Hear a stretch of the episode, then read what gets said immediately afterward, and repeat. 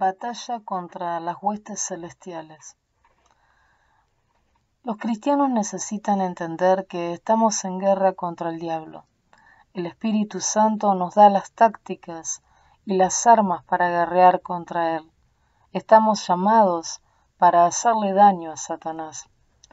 La única forma de combatirlo activamente es con la oración. Aleluya. Por la oración le quitamos a Satanás todo lo que se perdió con la caída de Adán.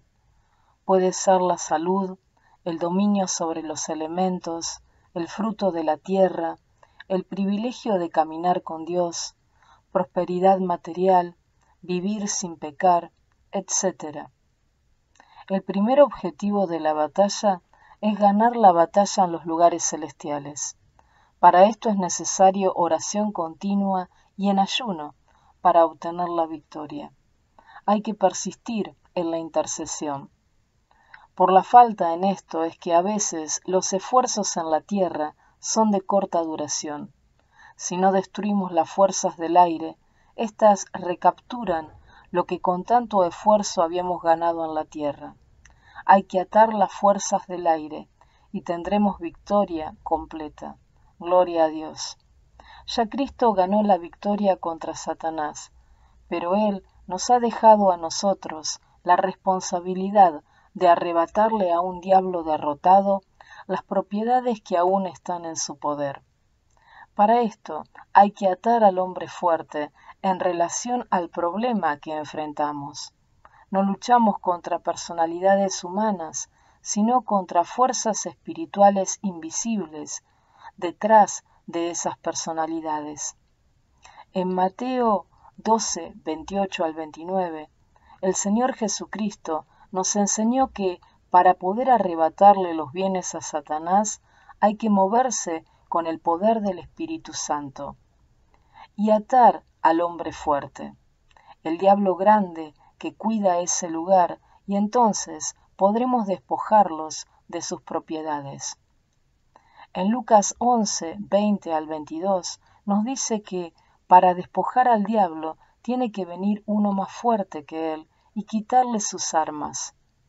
Eso lo hizo Cristo en la cruz del Calvario. Colosenses 2, 15. Dice que Jesús despojó a los principados y a las potestades, los exhibió públicamente triunfando sobre ellos en la cruz. En la cruz Cristo le quitó las armas. Ahora es cuestión de atarlo y quitarle sus propiedades. Para esto hay que ir en el nombre de Jesús y con el poder del Espíritu Santo. Amén. En Daniel 10, 1 al 13 nos dice que cuando Daniel oraba en ayuno y oración, hubo un príncipe satánico que impidió el paso del ángel que fue enviado a Daniel.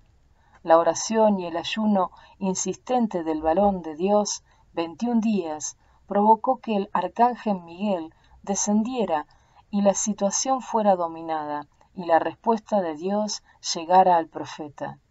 Aleluya. Ese príncipe satánico era el hombre fuerte en esa región pero la oración incesante de Daniel lo derrotó. Gloria a Dios. Donde Dios nos envíe, lo primero que tenemos que hacer es encararnos con el hombre fuerte, o sea, el representante delegado por Satanás para velar por sus intereses en ese lugar. Atacamos no a las personas, sino a las fuerzas espirituales invisibles detrás de las personalidades humanas. No pierda el tiempo atacando a las personas. Eso lo que hace es provocar contiendas y a veces escándalos. Ataque a los demonios. Enfrente al hombre fuerte y átelo. Es muy saludable preguntarle a Dios el tipo de hombre que domina en el lugar o la situación a ser combatida. Al conocer su identidad, podemos tratar con él con más eficacia. El Señor dice, clama a mí, y yo te responderé. Amén. Al comenzar el ataque de oración hay que insistir como Daniel hasta conquistar la victoria total. Tiene que haber determinación inquebrantable en lo espiritual para que la victoria en lo material sea total. En Josué 8, 18 y 26 nos dice la Biblia que en la batalla contra Ai, Dios le ordenó a Josué que extendiera su lanza contra la ciudad. Y Josué extendió hacia la ciudad la lanza que en su mano tenía, y no retiró su mano que había extendido con su lanza hasta que hubo destruido por completo al enemigo. Aleluya. Así es la oración intercesoria. Contraposiciones del enemigo. Nos lanzamos a la batalla y no desistimos hasta que no obtenemos victoria total. Gloria a Dios. Esto se hace con intercesión en el Espíritu, orando a través del problema, como se explica en los capítulos sobre estos temas. Amén. Es claro que las oraciones tienen que ser específicas, insistentes y dirigidas por el Espíritu Santo. Se tiene un objetivo y se determina tomarlo y no se va a retirar la lanza hasta que la obra esté completa no son victorias parciales en las que retiramos la lanza antes de tiempo y luego tenemos problemas con el objetivo que debimos haber tomado. En segunda de Reyes 13, 14 al 25, el rey Joás, dirigido por Eliseo, lanzó saeta de victoria, pero luego se conformó con golpear el suelo con la saeta solo tres veces de haber persistido en golpear, hubiera conseguido una victoria más completa. Hay que persistir en la oración dirigidos por el Espíritu hasta conseguir una victoria total. Amén. Es necesario que Dios nos dirija a cómo orar para cada caso y situación, y luego mantenga extendida su lanza hasta que tenga victoria total. Aleluya. En esta forma usted puede atar cualquier fuerza maligna que le estorbe. Así también desatar personas en cautiverio. Gloria a Dios. Para estas grandes batallas usamos armas espirituales, el nombre de Jesús, la palabra, la sangre, la alabanza y la oración en el Espíritu. Tenemos aliados para usar. Uno, los ángeles. 2. Los hermanos espirituales. 3. El Espíritu Santo. Es menester la unción de Dios y el conocimiento de las cosas espirituales y anhelo en el corazón de combatir para glorificar a Dios y llevar bendición a los perdidos. Amén. Satanás tiene sus recursos para combatir. La guerra, las relaciones tensas, condiciones del clima, la disensión en el pueblo, huelgas, paros, deportes, fiestas patronales y todo lo que atraiga la atención del pueblo y le robe el tiempo que necesitan para encontrar a Dios. Debemos anhelar estos combates y sacar tiempo, pues cada batalla es un entrenamiento y preparación para ser compañero eterno de Cristo. En cada batalla aprendemos y crecemos para luego conquistar y reinar en el siglo venidero, cuando serviremos como sus coseberanos sobre toda la creación. En cada batalla somos edificados y alcanzamos más gracia con Dios. En estas batallas asaltamos cuarteles, generales de Satanás, atando sus príncipes por medio de la oración y recogiendo luego los despojos de batalla con los servicios de predicación. Gloria a Dios patrón de oración contra las huestes celestiales. Venimos contra ti en el nombre de Jesús. Te vencemos con la virtud de la sangre y el testimonio de la palabra. Te atacamos y te derrotamos con la espada de la verdad, de que Cristo vino a deshacer las obras del diablo. Ahora mismo, mientras alabamos, el príncipe supremo designado para reinar sobre esta ciudad ha sido aprisionado con grillos y cadenas. Todo lo atamos con la autoridad de la palabra. Todo lo que atamos en la tierra es atado en los cielos, y con esa autoridad te derribamos. Dispersamos en el nombre de Jesús toda fuerza celestial formada en contra nuestra. Los ángeles los hieren ahora. Ponemos en fuga todo poder demoníaco en esta ciudad que intenta estorbarnos. Satanás, hemos atado tus príncipes, por lo tanto, todos tus demonios andan a tientas, en tinieblas, tambaleándose bajo el poder de Jesús. Satanás, tú y cada uno de tus ángeles y demonios están atados ya. Nos reímos con Dios al verte en ridículo. Dobla tus rodillas al nombre de Jesús. Ahora desatamos por la fe en la palabra la paz y la gracia de Cristo. Padre, que el Espíritu Santo obre entre nosotros ahora, salvando y sanando y estableciendo tu reino para tu gloria. En el nombre de Jesús. Amén. Peleamos contra demonios que reciben sus órdenes desde el cuartel general situado en las regiones celestiales. Ya Dios, por Cristo, despojó a los poderes de Satanás, triunfando sobre ellos por medio de la cruz. Ya Cristo ganó la victoria. Nosotros somos los responsables de ponerla en vigor, usando en la oración las armas poderosas de la palabra, el nombre de Jesús, la sangre de Jesús y la alabanza y oración en el Espíritu. Gloria a Dios. Capítulo 14. El Ministerio de Liberación. Hay una cantidad notable de espíritus que oprimen hoy en día a los creyentes del Evangelio. Se pueden fácilmente distinguir por la forma como perturban a los oprimidos.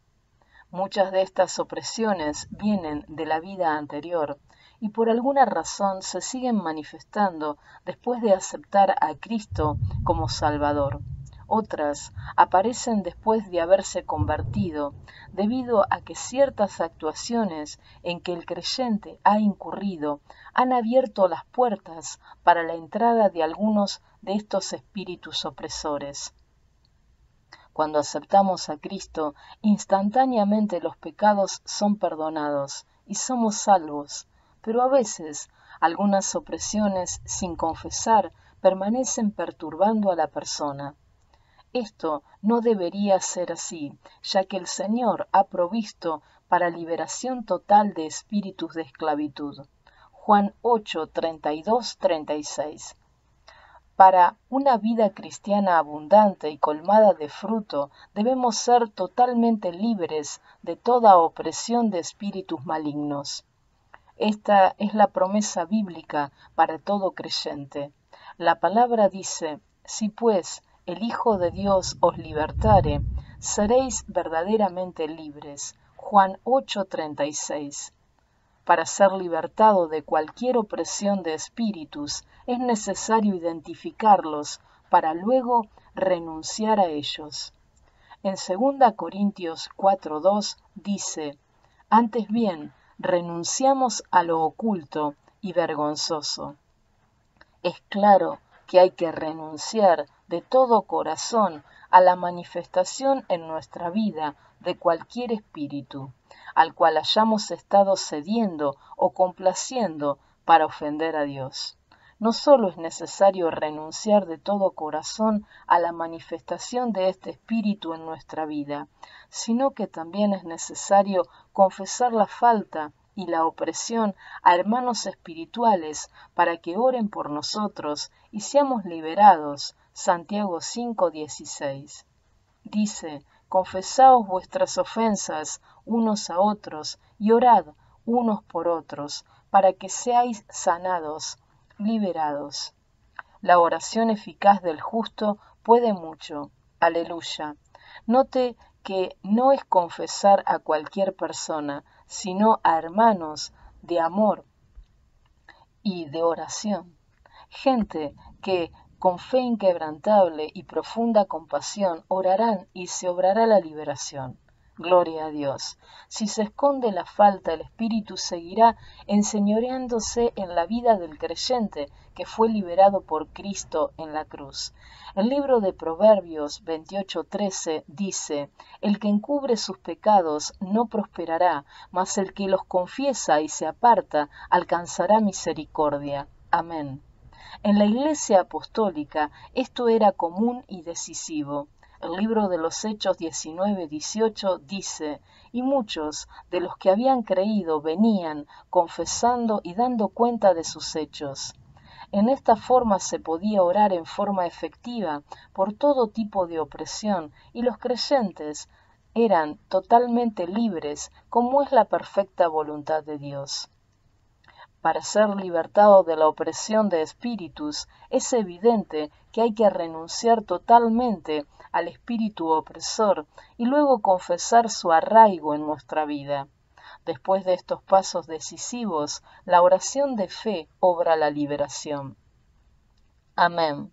Si no se renuncia y se confiesa la opresión, el espíritu puede seguir oprimiendo libremente a la persona, ya que se le está dando protección para continuar oculto en su vida. Al no desenmascararlo, sacándolo a la luz, la Biblia dice, y no participéis en las obras infructuosas de las tinieblas, sino más bien reprenderlas, porque vergonzoso es aún hablar de lo que ellos hacen en secreto. Efesios 5, 11 al 12. Cuando la persona confiesa una falta y renuncia al espíritu que la provoca, de inmediato éste pierde el poder y derecho de permanecer en la persona oprimida al reprendérselo con toda la autoridad de la palabra y en el nombre de Jesús, tiene que salir y la persona es liberada. Aleluya. Los espíritus malignos se oponen a que se les renuncie. Por esto equivale a cortar con ellos el contrato de colaboración que estaba establecido. Por supuesto, se oponen al ministerio de liberación que el Señor ejerce a través de sus siervos, los demonios atacan todo plan de liberación utilizando las siguientes formas. 1. Poniendo confusión en las mentes para que confunda lo que viene de Dios con lo del diablo. 1 Corintios 14, 33 y Mateo 12, 24 al 32.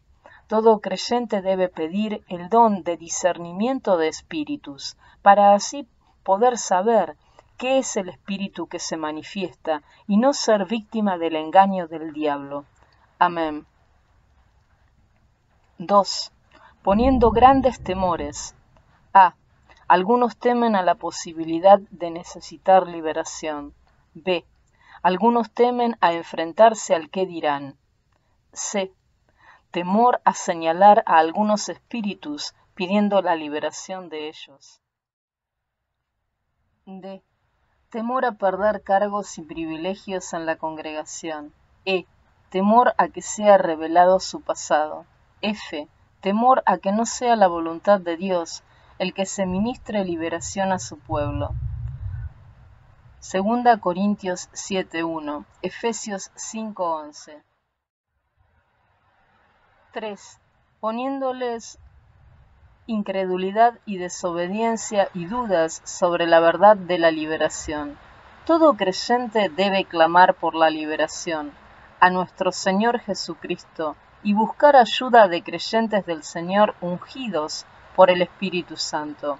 De otra forma usted se encontrará resistiendo a Dios en su voluntad de libertarlo a usted de toda opresión para que sea un verdadero hijo de Dios. Juan 1:12. En estos días postreros y peligrosos es necesario estar totalmente libres para que podamos resistir los grandes ataques de Satanás que vendrán contra el pueblo de Dios. En lo poco que falta para el retorno de Cristo, totalmente libres, podremos glorificar a Dios como Él merece y llevar como antorchas encendidas la luz de su Evangelio a los oprimidos. Gloria a Dios. Lea la siguiente lista de espíritus y subraya a aquellos que le están oprimiendo. Luego proceda a conseguir la liberación conforme hemos orientado. Durante la oración por liberación es menester atar los espíritus con la autoridad de la palabra. La Biblia dice que Él vino a deshacer las obras del diablo y que lo que atamos en la tierra es atado en el cielo. Amén. Al atar y echar fuera esos espíritus, es imperativo clamar a Dios para que manifieste los frutos del espíritu en la persona. cosa que ésta reciba la naturaleza poderosa de Dios, que hará posible que no vuelva a caer de nuevo en las garras de espíritus similares. Amén. Si la persona confiesa un espíritu de enojo y renuncia a él, una vez que se ata y echa fuera, debemos clamar para que la persona reciba templanza y mansedumbre y paciencia, para que suplanten al espíritu de enojo, del cual sabemos por la fe que la persona fue liberada. Gloria a Dios. Lista de espíritus que atacan y oprimen a miles en la iglesia del Señor. Emociones. Odio, histeria, resentimiento, impaciencia, amargura, incomodidad, no perdón, malestar, ira, egolatría, enojo, bostezo, rebeldía, pereza, contienda, sueño, discusión, comedor de uñas, desprecio, mordedor de uñas, rechazador, compulsión de comer carne, autorrechazador, risa incontrolada, autocompasión, apetito fuerte, represaria, lamentación, celos, nerviosismo, envidia, hábitos nerviosos, muchos, egoísmo, soberbia, codicia, orgullo, melancolía, vanidad, muerte, ostentación, descontento, orgullo del pasado, tristeza, amor al dinero, pesadez, cuerpo y mente, amor al mundo, molestia, malicia, ansiedad, glotonería, desesperación, cobardía, narcisismo.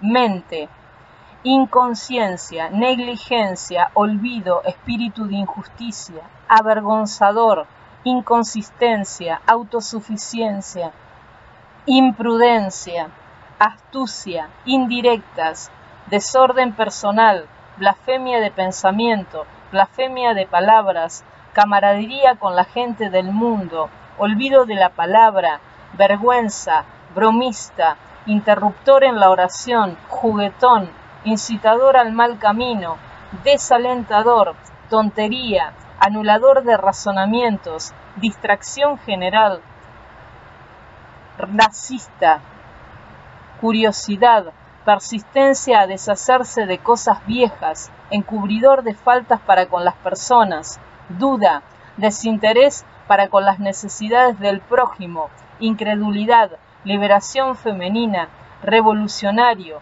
falta de fe, timidez, pesimismo, sospecha, desconfianza, no sometimiento al esposo, rebeldía en el hogar, espíritu de ¿por qué?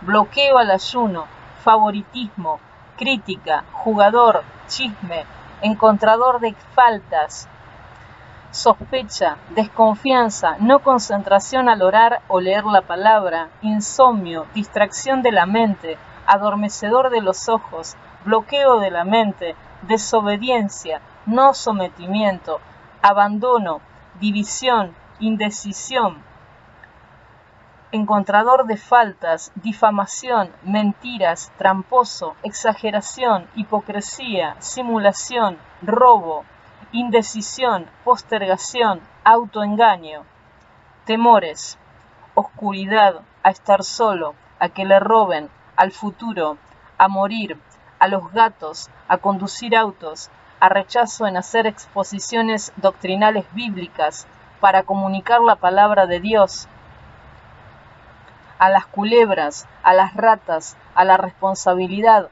a sufrir accidentes, a perder los hijos, a tener hijos, sexo, deseo de los ojos, masturbación, lesbianismo, homosexualidad, adulterio, fornicación, prostitución, frigidez, impotencia sexual, pasión, lascivia, carnalidad, conversaciones sucias, pensamientos sucios, pornografía, sueños eróticos, chistes sucios, obsesión por los senos, enfermedad física, ataque al corazón, nervios, cáncer, dolor de cabeza, sordera, ceguera, mudez, epilepsia, mareos, constipación, obesidad, artritis, úlceras, diabetes, leucemia, tuberculosis, hay fever, alergias, presión de la sangre, mareo, fiebre, flujo de sangre, columna vertebral doblada, cansancio sin causa, asma, anemia, gripes, hepatitis, esclerosis múltiple, varicis, sinusitis, diarrea, dolores, dentadura, caries, amigdalitis, enfermedad mental, locura, idiotismo, mongolismo, tartamudez, vicios, cigarrillo, droga, alcoholismo, cerveza, vino, cafeína, bolita o lotería, caballos, televisión. ¿Cómo mantener la liberación? Después de usted ser liberado por Cristo, es menester mantenerse firme en el Señor, velando y orando, para que el diablo no vuelva a oprimirle. Lucas 21:36. Satanás tratará por todos los medios de recuperar su arraigo en usted. En Mateo 12, 43 al 45 dice, Cuando el espíritu inmundo ha salido del hombre, recorre los lugares áridos, buscando reposo, pero no lo halla. Entonces se dice, voy a volver a mi casa de donde salí. A su llegada la encuentra desocupada, barrida y adornada. Entonces se va a tomar consigo otros siete espíritus, aún más malos que él. Entran y se aposentan allí, y el estado último de ese hombre viene a ser peor que el primero. Si por el contrario, cuando Satanás vuelve contra usted, lo encuentra lleno del Espíritu Santo, Efesios 5:18, no podrá entrar ni oprimirle, aunque se busque todos los refuerzos que quiera. La persona liberada tiene que mantenerse llena del Espíritu. Esto solo se consigue viviendo conforme a la palabra de Dios. Esto implica viviendo una vida conforme al Espíritu. Usted tiene que mantener una vida firme en la oración y el ayuno, en la obediencia a la palabra de Dios. Aleluya.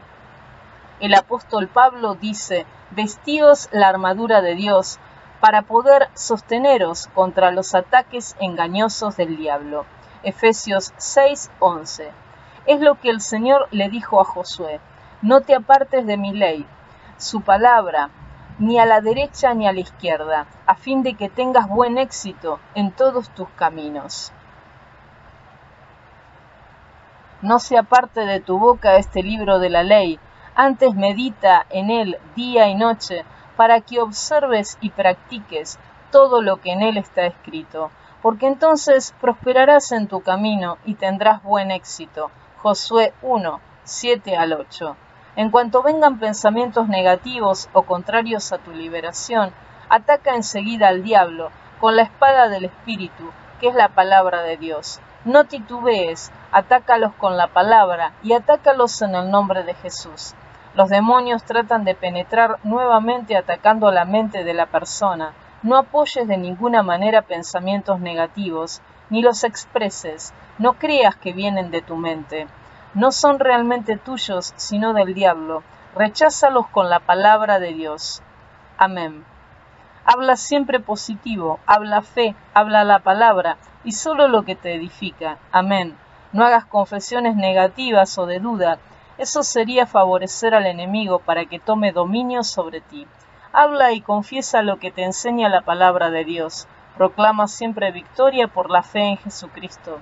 Lo que tú hables, eso eres habla fe y habla positivo y habla su palabra y serás más que un vencedor y tendrás la vida abundante que Cristo prometió.